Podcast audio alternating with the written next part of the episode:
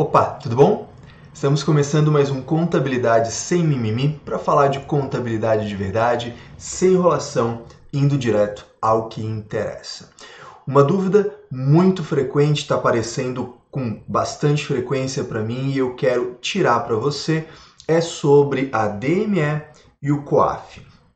A operação acontece em dinheiro vivo, né, em espécie, e a pessoa tem dúvida se ela está sujeita à DME ou ao COAF naquela operação. E aí, para te facilitar a vida, eu quero que você guarde essa regrinha que vai diferenciar uma ou outra, falando, é claro, do contador. Tá? Tudo que eu estou falando aqui é para você, contador, seja profissional ou empresa contábil.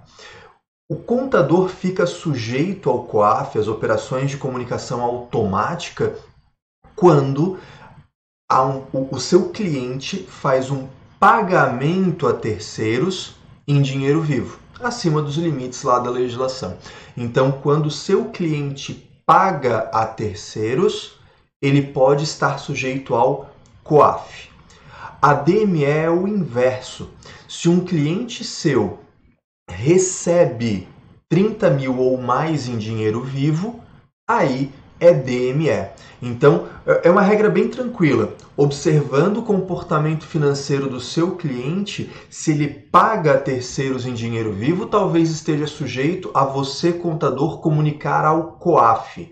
Se ele faz um recebimento, se ele tem um recebimento em dinheiro vivo, aí pode ser que ele esteja sujeito a DME. E uma outra coisa importante pra caramba nessa história: o COAF é do contador. A resolução CFC 1530 define que o contador está sujeito ao COAF, a comunicar ao COAF, quando seu cliente paga a terceiros. Essa é claramente uma obrigação do contador.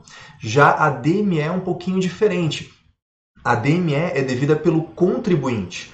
Então, se o seu cliente recebe em dinheiro vivo 30, ou, 30 mil ou mais, ele está sujeito a DME. E por que, que isso é importante? Porque talvez nessa análise você não esteja obrigado a fazer a DME dele. O que está no escopo do teu contrato, teu contrato de prestação de serviço?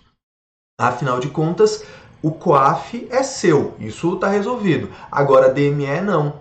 E no seu contrato de prestação de serviço envolve obrigações contábeis, tributárias, trabalhistas, previdenciárias, mas será que também envolve obrigações financeiras?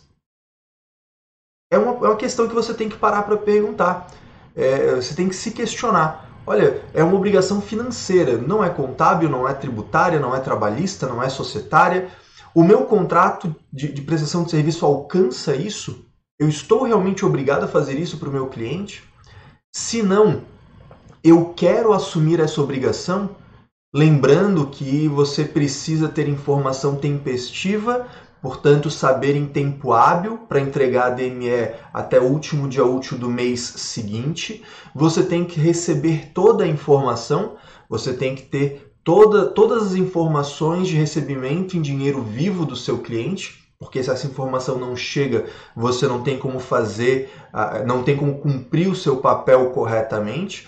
E por último, você tem que ter autonomia de entregar essas declarações quando forem devidas se em algum desses pontos houver um problema, ou porque o seu cliente não manda todas as informações, ou porque ela chega muito atrasada, ou porque ele, ele vai ficar te negando o direito de cumprir a sua obrigação, nesses casos, talvez não valha a pena assumir a DME do seu cliente. E além disso, é claro que se você vai ampliar o escopo do seu contrato, vai aditar o seu contrato para incluir mais uma obrigação, Obviamente, você, contador, deve cobrar por isso, porque de graça nem relógio trabalha, tá certo? Espero que tenha feito sentido, tenha sido útil para você esse episódio, que apesar de curtinho, né, é uma informação bastante importante para você diferenciar quando é COAF, quando é DME. Se você gostou,